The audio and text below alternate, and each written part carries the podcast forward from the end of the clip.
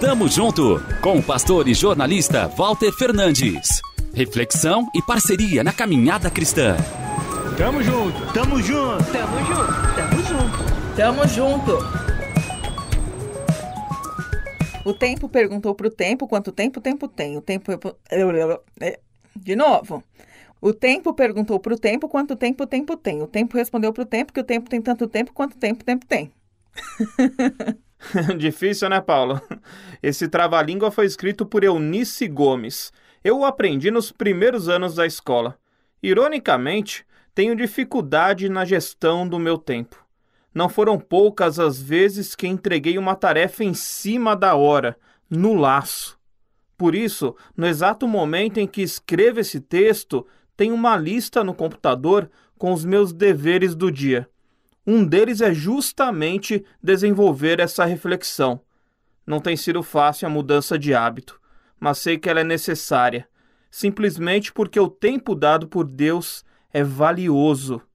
Por isso, oro como Moisés no Salmo 90, versículo 2. Ensina-nos a contar os nossos dias, para que alcancemos coração sábio.